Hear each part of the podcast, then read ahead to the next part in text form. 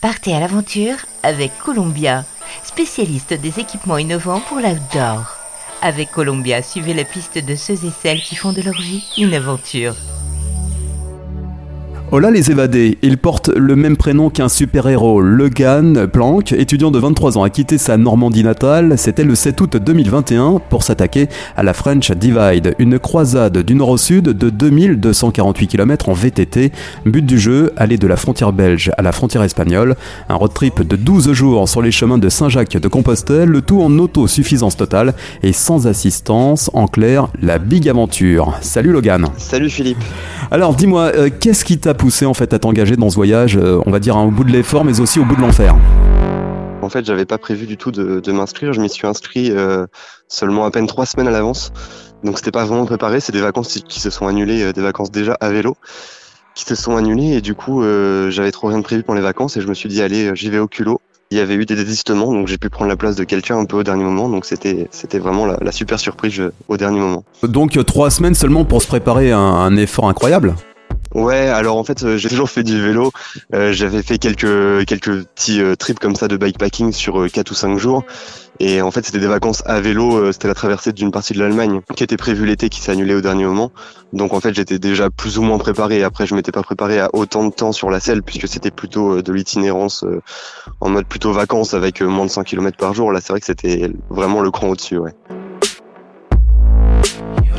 salut à tous. Fait 15 heures de sel, je crois, sur la journée. 15 heures à pédaler. J'en pouvais plus, j'étais naze à la fin.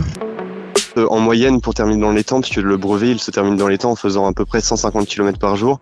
Et euh, les, les, premiers kilomètres, les premiers jours étaient roulants. Donc moi, j'avais fait plus de 200 euh, en moyenne sur les premiers jours, sur les 4-5 premiers jours pour avoir de l'avance. Et euh, au final, j'ai réussi à tenir avec une moyenne de 176 km par jour. Donc c'est pour ça que j'ai pu finir un peu dans les temps. Mais à la base, je voulais vraiment juste terminer euh, en 15 jours. Et du coup, euh, bah en fait, j'ai réussi à maintenir un cap assez haut. Et du coup, ça m'a permis d'avoir de l'avance et de terminer un peu, un peu plus tôt que prévu. Ouais, belle perf. une fois dans, dans, le bain, comment ça s'est passé? Très difficile. J'ai arrêté à minuit et demi, je crois. Du coup, en plus, je me suis arrêté avec un gars, une machine. Le mec il est parti le dimanche, il y avait deux, vagues de départ. J'espère que vous m'entendez avec la roue libre derrière. Euh, il y avait deux vagues de départ, il est parti du coup 24 heures après moi. Et euh, le mec euh, m'a dépassé, enfin on a roulé ensemble du coup, on a dormi sous un abri dans un cimetière, c'était cool, c'était silencieux la première journée était vraiment horrible puisqu'en fait on a eu des orages sur les deux premiers jours donc euh, les terrains roulants euh, qui nous avaient annoncé euh, sur les premiers jours où on pouvait facilement faire les 200 250 km au final c'était ça s'est vraiment avéré très difficile avec vraiment de la gadoue sur la transmission du vélo. C'était c'était vraiment épuisant. Et donc du coup dès le premier soir moi j'étais couché je tremblotais dans mon dans mon duvet et je regardais les premières les prochaines gares pour pouvoir pour pouvoir retourner dans ma Normandie parce que vraiment j'étais j'étais à bout, j'en pouvais plus du tout. Et finalement le fait d'être avec d'autres euh, d'autres personnes parce que le premier soir j'ai fait un bivouac avec 5 euh, six personnes euh, qui roulaient aussi sur l'épreuve. Et en fait bah l'effet de groupe ça a motivé. Je me suis dit allez je reprends le vélo demain, je vois ce que ça donne. Et puis au final jour après jour comme ça ça ça a enchaîné. Et puis après le moral est revenu sur le 3 4e jour. Et et puis ça c'est comme c'est comme ça que c'est terminé en fait. J'ai fait ça au jour le jour parce que c'est vrai que chaque jour il y avait des grosses épreuves très difficiles tant sur le moral que sur le physique. Donc euh, je pense qu'il fallait voir au jour le jour. Quelle a été ta plus grosse galère?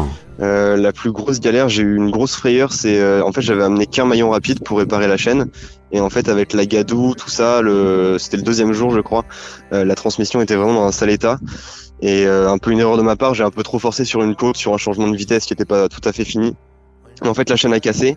J'ai sorti le maillon rapide et en fait, le maillon rapide, je l'ai perdu dans la boue, dans la gadoue, dans l'herbe. Et du coup, j'ai dû passer au moins un quart d'heure ou 20 minutes euh, à quatre pattes dans l'herbe pour chercher le maillon rapide. Donc, c'était un peu la panique parce que j'en avais prévu qu'un. C'était soit l'abandon, soit aller à pied jusqu'au prochain euh, gros magasin, sachant que c'est un peu la diagonale du vide, euh, cette French Divide. Donc, donc là, j'ai eu un peu peur. Effectivement.